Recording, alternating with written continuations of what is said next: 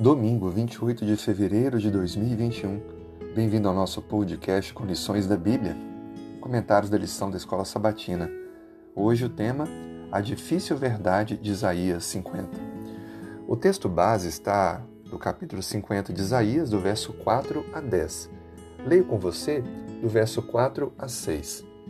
O Senhor Deus me deu língua de eruditos para que eu saiba dizer boa palavra ao cansado ele me desperta todas as manhãs, desperta-me o ouvido para que eu ouça como os eruditos. O Senhor Deus me abriu os ouvidos e eu não fui rebelde, não me retraí. Ofereci as costas aos que me feriam e as faces aos que me arrancavam os cabelos. Não escondi o rosto aos que me afrontavam e me cuspiam. Esse relato é bem interessante porque ele apresenta em detalhes aquilo que deveria ocorrer com o Messias, Messias muitos anos depois. Fica claro para nós que o Messias aqui é apresentado como um servo sofredor.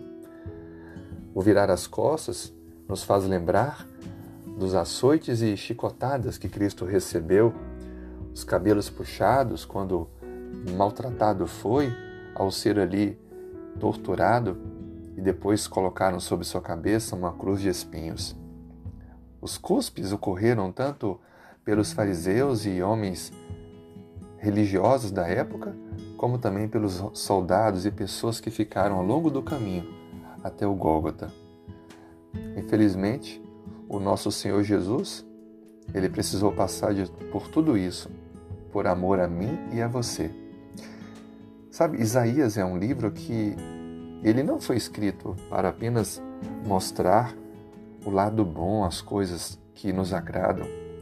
Ele também mostra, como um artista na sua tela, ao coração dos ouvintes aquilo que é necessário entendermos, a difícil verdade.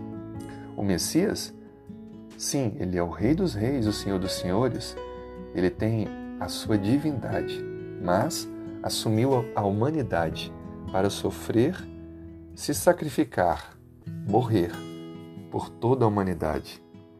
Esse contraste entre a divindade e a humanidade, na verdade, apenas ilustram o quão distante, o quão longe Deus foi para alcançar suas criaturas humanas. Deus tem um amor profundo por você. Ele não mede esforços para te salvar. E na pessoa de Cristo, Deus se fez morrer, sofreu, para mostrar o quanto ama e o quanto quer lhe restaurar a originalidade. O pecado destruiu isso. O pecado nos afasta de Deus. O pecado nos tira o dom da vida eterna. Mas Cristo, no seu sacrifício, no seu servir, ele resgatou para mim e para você esse direito.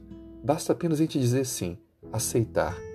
E então, ao ler o Evangelho, aceitar a obra de Cristo como substitutiva à nossa e olhar para a palavra de Deus e viver o que nela está escrito: princípios, postura, atitudes que nos conduzem à salvação. Mas o Salvador é Jesus, não é o cumprir de algum mandamento. Mas ao receber a salvação de Cristo, nós queremos ser como Ele, queremos andar como Ele, queremos amar as pessoas como Ele, queremos ser fiéis ao Pai como Ele sempre é. Por isso, fica o convite para você aceite o Messias, que é tanto o Rei dos Reis, como o servo sofredor que se sacrificou. Que Deus te abençoe. Tenha uma feliz semana.